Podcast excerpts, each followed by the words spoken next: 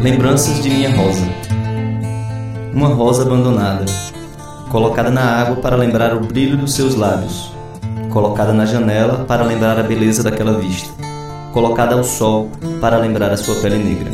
Uma rosa solitária, resistindo por dias em um pequeno copo, resistindo por dias para voltar às suas mãos, lutando para não perder o perfume, lutando para sentir mais uma vez seu perfume.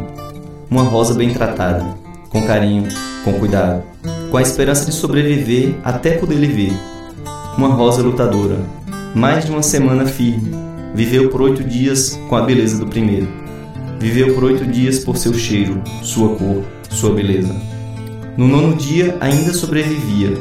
Duas pétalas fortes resistiam. Não passou das dez. Parecia adivinhar que você não apareceria. Parecia adivinhar que não sobreviveria. Uma rosa sem matéria.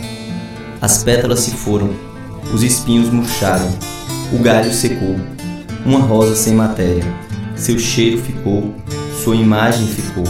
Lembranças de minha rosa.